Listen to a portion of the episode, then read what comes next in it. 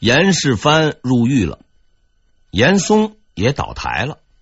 很多人看来呢，内阁学士徐阶的这个屁股即将挪到首辅的宝座上了，事情将圆满结束。嘿嘿，有这种看法的人，大致是不懂政治的。在这个世界上，什么都好商量，但只要涉及到利益二字，翻脸会比翻书更快。翻脸的程度及其表现方式，那就要看利益多少了。动嘴、动手，还是动刀子、动导弹，都取决于此。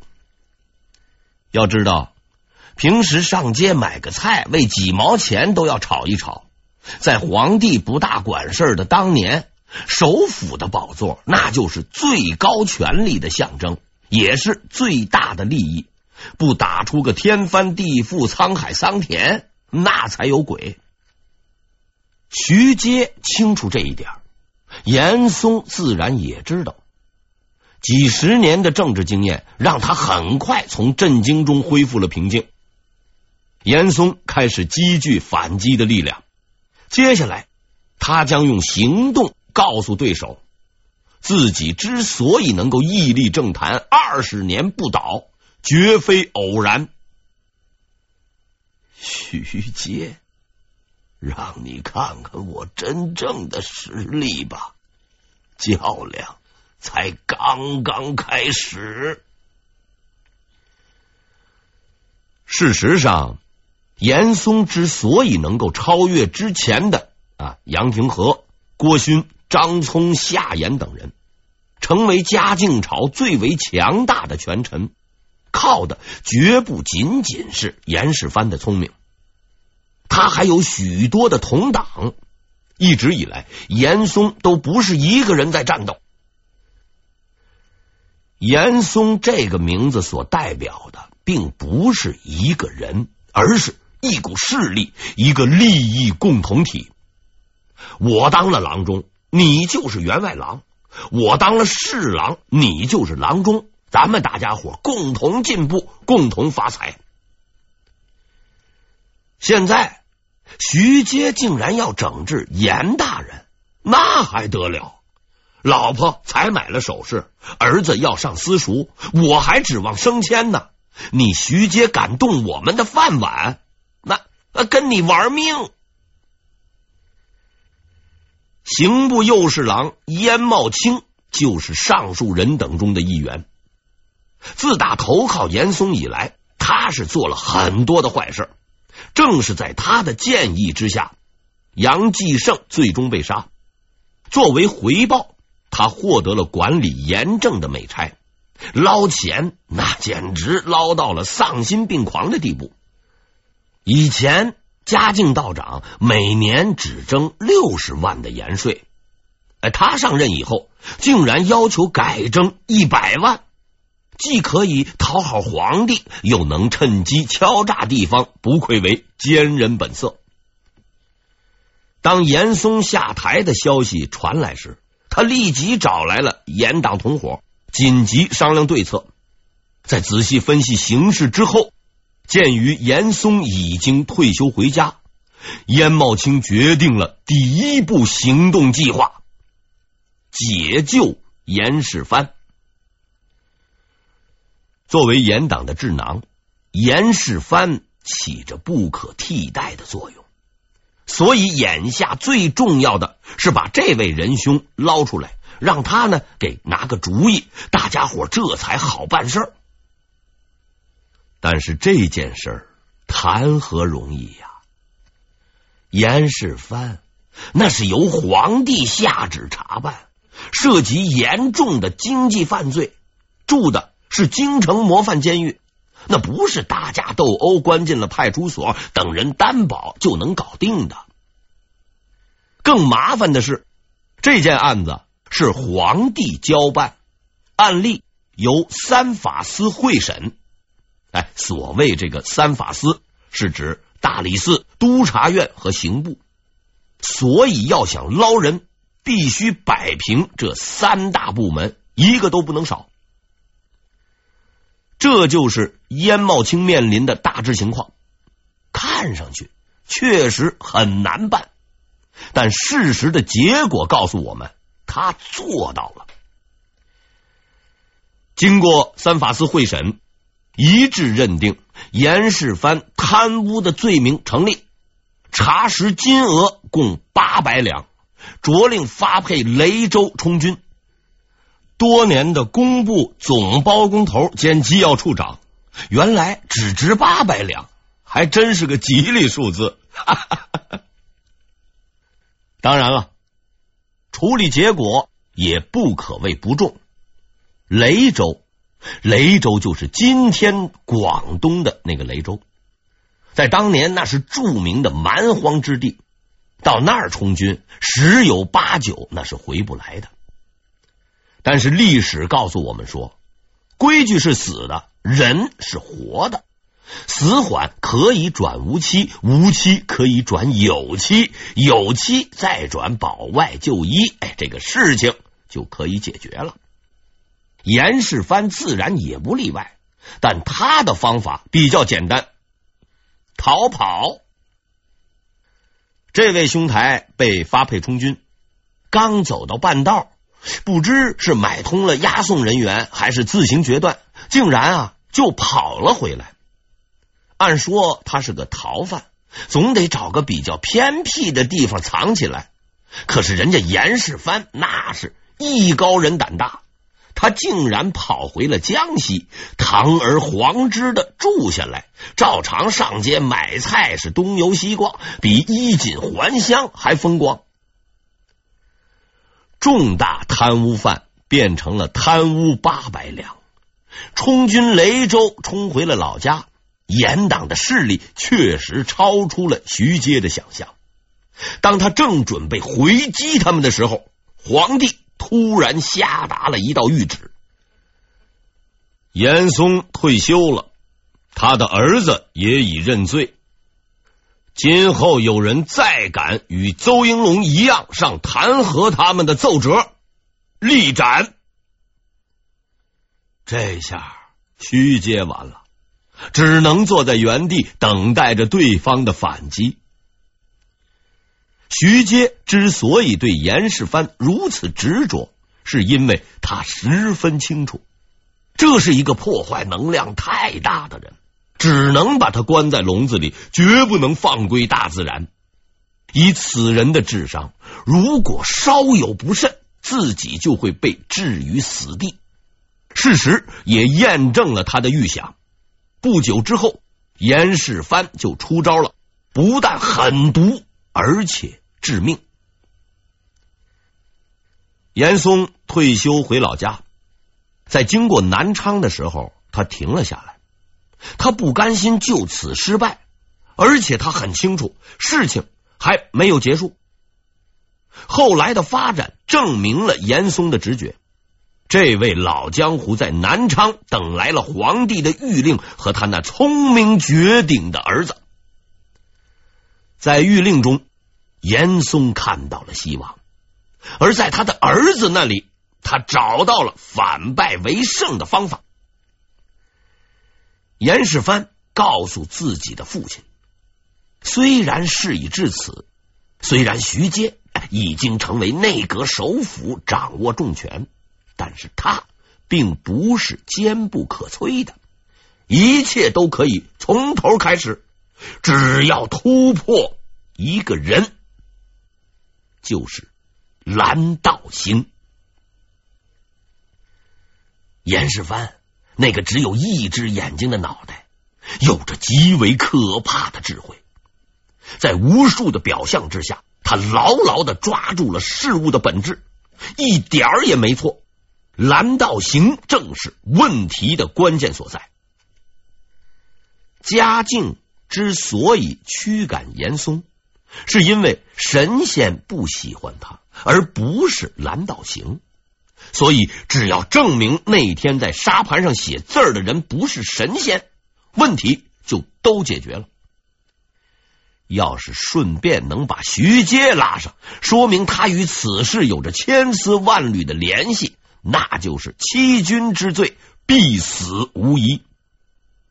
到那个时候，严嵩将被光荣返聘，继续谋取私利，消极怠工。严党将再度掌权，所有的一切都将回到起点。行动开始，严嵩先命令朝中的同党送钱给蓝道行，希望他呢能够反戈一击，指证徐阶策划此事。事成之后，保证升官发财。蓝道行拒绝了。既然是软的不行，那就来硬的吧。严嵩出钱买通了宫中的太监，指使他们诬陷蓝道行，并将他哎关入了监狱。更为恶劣的是，他还疏通狱卒，对蓝道行是严刑拷打，百般折磨，逼他诬陷徐阶。哎，似乎也算不上是诬陷。蓝道行呢？还别说，依然拒绝了。虽然他被打的是遍体鳞伤，却始终不吐一个字儿。软的硬的都不吃，这个严嵩就纳闷了。在他看来，这个蓝道行不过是个江湖骗子，一个只会吹牛的道士而已，怎么会如此强硬？从道士到钢铁战士，只是因为一件东西——信仰。在这个世界上，信仰是最为坚固的物体，一旦坚持，就很难动摇。而金钱、美色在他的面前是极为软弱无力的。蓝道行是一个道士，但他却信仰王学，他相信。在这位传奇人物的光明之学中，他能够找到真正的光明。所以，无论是利诱还是威逼，金钱还是皮鞭，他都绝不屈服。这就是信仰的力量，是任何物质无法动摇的力量。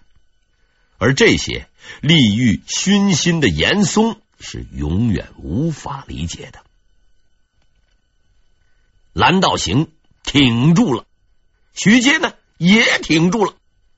严嵩一击不中，再次开始了等待。他相信，随着时间的推移，皇帝会逐渐的想起他，同情他。到时配合朝中的严党势力，他必定能够东山再起。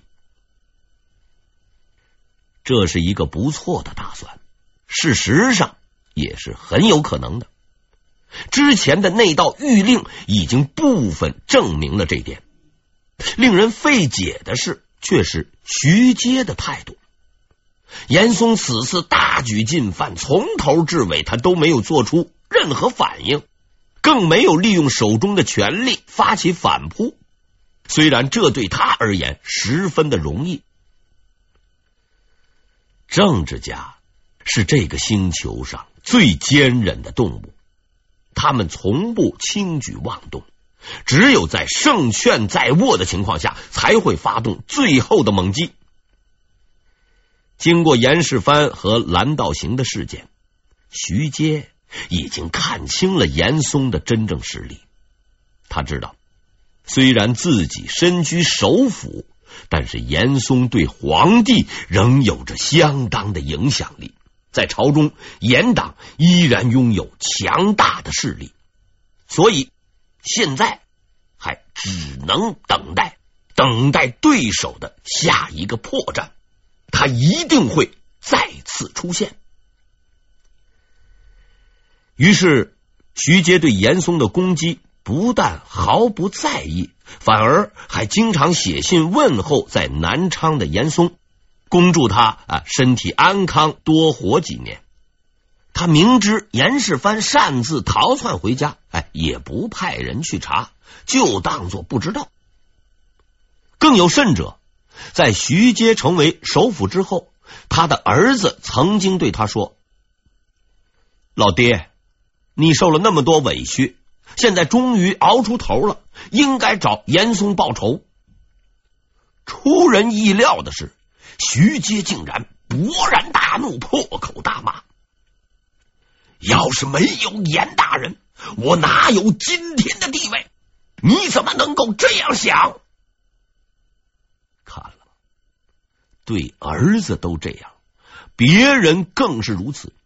久而久之，这些话就都传到了严嵩的耳朵里，让他深有感触。原先当刺府的时候，低调做人；现在呢，大权在握，也不落井下石。徐阶的举动使严氏父子产生了这样一个感觉：徐首府是一个厚道人，特别是严世蕃。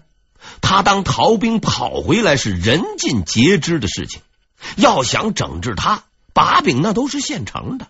徐阶对此却毫无动作，所以这位自负天下第一聪明的人也由衷的感叹了一句：“唉，徐大人不坑我呀。”严世蕃是个太过聪明的人，所以呢。他也有点太过自负，严世蕃放心了。他似乎忘记了自己的逃兵身份，堂而皇之的在江西盖豪华别墅，准备啊当土财主，享受之前十几年的腐败成果。狂的过了头的严世蕃并不知道，从不坑人的徐大人此时正干嘛呢？正在那儿给他挖坑。一个比上次更大的坑。徐阶了解严世蕃，他很清楚，这位独眼龙天才虽说聪明绝顶，却也有着一个致命的缺点。估计啊，是因为身体残疾，严世蕃存在某种心理问题。简单说呢，就是呃有点变态。纵观他的一生，只做坏事不做好事，着实不易。而且他穷奢极欲，做事情不分场合、不分地点，哎，想怎么干他就怎么干。比如当年他母亲死了，本该啊在家守孝，帮老爹干干活，他呢却只是每天躲在家里面搞女人，对老爹交代的事情全然不理。严老爹那都八十多了，头晕眼花，公文看不懂，青词写不来，几次被皇帝骂的是狗血淋头，才有了后来下课倒台的事儿。所以，从政治学的角度讲，严世蕃是一个天才的幕僚，却是一个蹩脚的政治家。他不懂得隐藏、压抑自己的欲望，在这一点上。他和自己的父亲差得太远。他当逃兵也好，盖别墅也好，徐阶一概不管，因为他相信自己等待的那个破绽必将在这个人的身上出现。真是的，严嵩啊，严嵩，成也是蕃，败也是蕃，命也。在徐阶看来。把严世蕃放出来，比关在笼子里好。让他去飞，让他去闯，终有一天会惹出麻烦的。正如所料的那样，麻烦很快就来了。但是肇事者不是严世蕃，而是另一位老熟人罗龙文。这位仁兄，我们前面已经介绍过了，他是胡宗宪的同乡。为剿灭徐海当过卧底，立过大功。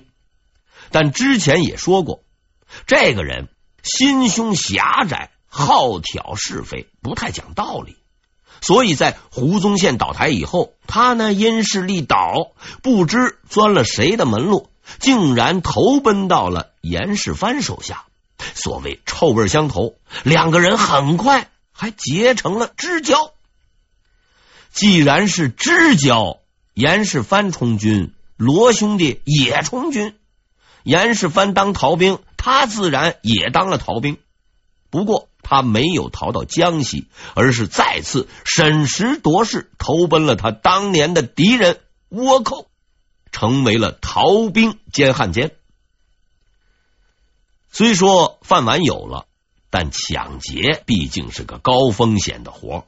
不比京城里自在，久而久之，罗龙文是越来越怀念过去的美好时光，也越来越痛恨坑他的邹应龙与徐阶，经常对人大声疾呼：“必取邹应龙与徐阶的首级，方泄我心头之恨。”哎，这大致也就算个精神胜利法。他呀，一无钱，二无人，凭几个抢劫犯，也就只能在千里之外发发牢骚而已。反正京城里的人也听不见。